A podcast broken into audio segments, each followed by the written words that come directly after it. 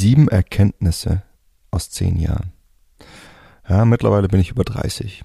Rückblickend auf mein 18-jähriges Ich sehe ich die Welt heute mit völlig anderen Augen. Das führt dazu, dass ich vielen Dingen inzwischen deutlich gelassener gegenüberstehe als früher und umgekehrt viele Dinge inzwischen als deutlich wichtiger erachte, verglichen zu damals, als ich gerade in die Erwachsenenwelt eingetreten bin. Wenn wir jung sind, dann machen wir uns Gedanken über vielerlei Unwichtiges, das unseren Kopf belagert, das uns zweifeln lässt und das uns verunsichert. Deshalb möchte ich dir in der heutigen Folge die sieben wichtigsten Erkenntnisse vermitteln, die ich in den letzten zehn Jahren gewonnen habe, damit du erkennst, dass manches, woran du dich heute vielleicht aufhängst, in Wirklichkeit doch nicht so wichtig ist, wie du dir es vielleicht einredest. Hi, mein Name ist Mark Lambert und meine Mission ist es, jedem Mann das Know-how zu geben und das aus seinem Liebesleben zu machen, was er sich wünscht und verdient. Seit über zehn Jahren coache ich Männer und zeige ihnen, wie sie Frauen mit der Macht ihrer Persönlichkeit von sich faszinieren. Angefangen vom ersten Augenkontakt über den ganzen Weg in eine Beziehung. Und das ohne sich zu verstellen oder dumme Methoden anzuwenden, die sich nicht nur dämlich anfühlen, sondern von den meisten Frauen auch so wahrgenommen werden. Bis heute habe ich mit meinen Coachings, Büchern und Seminaren über 200.000 Männern zu mehr Erfolg bei Frauen verhelfen können. Und die besten meiner Tipps zeige ich dir hier. Und das ist mein Verführer mit Persönlichkeit Podcast. Der erste Rat, den ich dir geben möchte, ist, hör auf, dein Leben nach anderen auszurichten. Das ist definitiv die wichtigste Erkenntnis, die ich im letzten Jahrzehnt gewonnen habe und die in all meinen Messages steckt, in meinen Büchern, Artikeln, E-Mails und Kursen. Dieser Rat bezieht sich wirklich auf alle Bereiche deines Lebens. Hör auf, einen Karriereweg einzuschlagen, mit dem du es anderen recht machst, aber nicht dir selbst. Hör auf, einer Frau zu gefallen, wenn du dadurch nicht mehr du selbst bist. Hör auf, anderen Leuten zu gefallen, nur um bei ihnen anzukommen. Hör auf, deine Interessen und Eigenheiten zu verleugnen, nur um von anderen nicht abgelehnt zu werden. Hör auf, dir Freunde zu suchen, indem du dich verstellst und Interesse heuchelst, nur damit sie dich akzeptieren. Ich könnte diese Liste problemlos noch ewig weiterführen. Doch aus all diesen Fällen sticht etwas Bestimmtes heraus. Ein Tauschgeschäft. Du tauschst dein Lebensglück ein, um Akzeptanz, Zuneigung, Zuspruch oder was auch immer zu erhalten. Doch damit kannst du letztendlich niemals glücklich werden, denn damit verwehrst du dir das zu tun, was du wirklich tun willst. Hinzu kommt, dass die Personen und Wege, die du nun gehst, nicht erfüllend für dich sind, weil du hierbei nicht du selbst bist, sondern nur eine angepasste Version von dir. Der zweite Rat, den ich dir mit auf den Weg geben möchte, wähl deine Karriere nicht unter dem Aspekt, wo du am meisten Geld verdienst.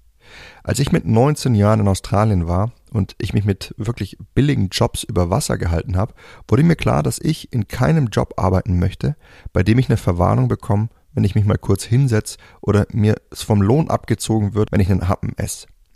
Nachdem ich aber all das bei meinen Jobs in Australien erlebt hatte, habe ich den Entschluss gefasst zu studieren. Zu dieser Zeit hatte ich noch relativ wenig Ahnung, was ich eigentlich tun wollte. Ich liebte es, neue Kulturen kennenzulernen. Ich war sehr sprachbegabt. Außer Deutsch sprach ich damals schon fließend Englisch und Portugiesisch. Was mir dabei jedoch immer durch den Kopf ging, war, dass ich viel Geld verdienen wollte. Nicht wirklich des Geldes wegen, sondern einfach, um anderen in nichts nachzustehen und weil ich bis dato immer gehört hatte, dass Frauen Männer wollen, die viel Geld verdienen. Warum sollte ich mir also selbst einen Stein in den Weg legen, wenn auch ich einen Beruf ausführen könnte, bei dem ich einmal viel verdienen würde? Ja, diese naive Denkweise, die hat mich schließlich dazu gebracht, International Business zu studieren. Auch deshalb, weil ich wusste, dass es im BWL-Bereich, zu dem eben auch International Business zählt, es viele Frauen gibt.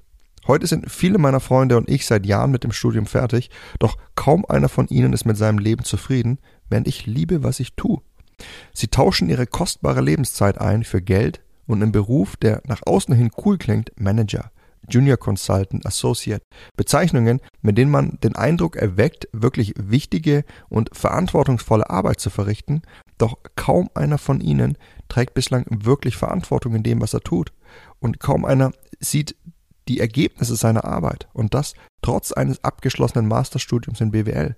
Und obwohl sie mit ihrem Masterabschluss zur Elite Deutschlands zählen, kommen sie mit ihrem Gehalt gerade so über die Runden. Fast alles geht für die teure Miete und ein mittelmäßiges soziales Leben drauf, bei dem man ab und zu mal außerhalb essen gehen kann oder hier und da ein Event besuchen kann oder in Urlaub geht. Wirklich was zur Seite legen, das können die wenigsten von ihnen. Aber das wirklich Schlimme ist, dass keiner von ihnen seinen Job gerne tut. All meine Freunde, mit denen ich studiert habe, die erzählen mir, dass ihnen ihre Arbeit keinen wirklichen Spaß macht. Manche, die nicht den Anschein erwecken wollen, unzufrieden zu sein, verpacken es dann in Worte wie, nun, dafür, dass es ein Job ist, ist es eigentlich okay, was ich mache. Manche arbeiten in der Datenaufbereitung, andere machen Tag für Tag nur PowerPoint-Präsentationen und wieder andere füllen Excel-Tabellen oder SAP mit Zahlen aus, ohne die Auswirkungen ihrer Arbeit je zu erkennen. Tausch deine wertvolle Lebenszeit nicht für Geld ein. Du wirst damit nicht glücklich. Zwar solltest du natürlich eine Karriere anstreben, die dir eine gewisse finanzielle Sicherheit bietet, da das ein wichtiger Faktor ist, um glücklich zu sein, doch richte dein Leben nicht danach aus, Geld zu verdienen. Du lebst nämlich nicht, um Geld zu verdienen, du verdienst Geld, um zu leben, vergiss das nicht. Auch meine Denkweise damals was zu studieren, womit ich bei Frauen ankomme, die ist größtenteils sinnlos, vor allem wenn man sie im Kontext des Preises anschaut, den man dafür bezahlt. Die meisten Frauen scheren sich nicht darum, was ihr Mann arbeitet. Hauptsache, es macht ihm Spaß und er ist erfolgreich darin. Ob du jetzt ein Kaufmann, Sozialarbeiter oder Biologe bist, das ist für die allermeisten Frauen zweitrangig.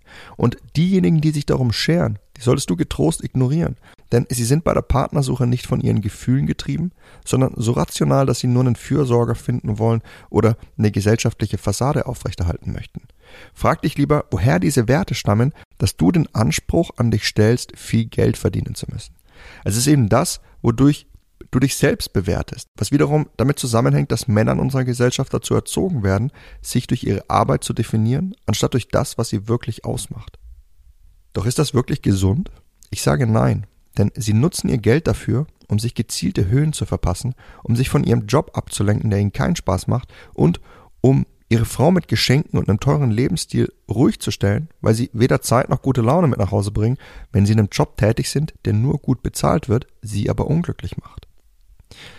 Der dritte Rat, den ich dir mit auf den Weg geben möchte, liebe es zu polarisieren.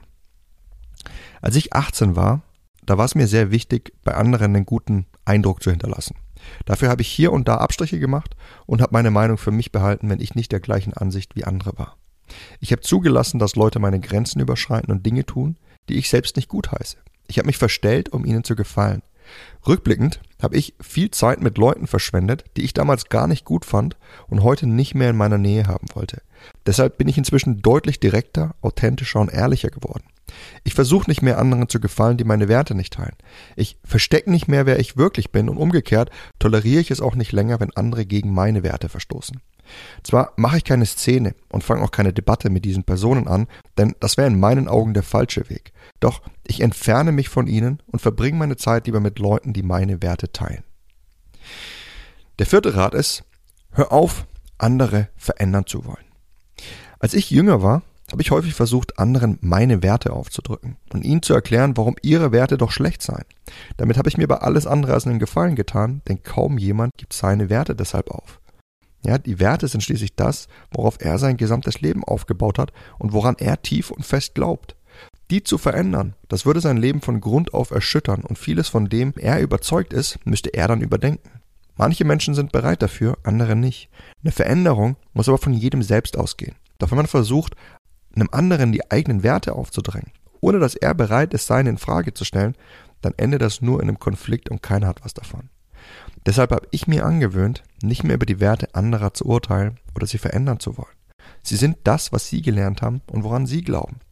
Leben und Leben lassen ist meine Devise geworden und ich fahre damit viel besser.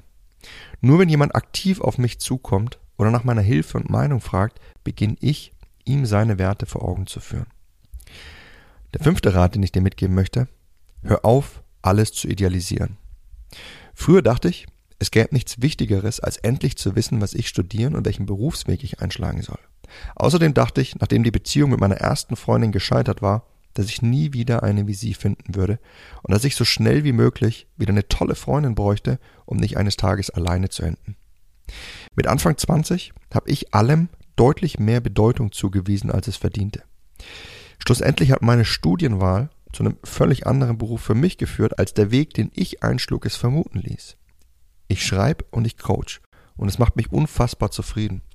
Auch wenn mich viele für verrückt halten, weil ich mit meinem Masterabschluss nicht in der freien Wirtschaft in einem vernünftigen Unternehmen tätig bin, bin ich deutlich zufriedener als meine Studienkollegen, die eben in der freien Wirtschaft für ein Unternehmen tätig sind.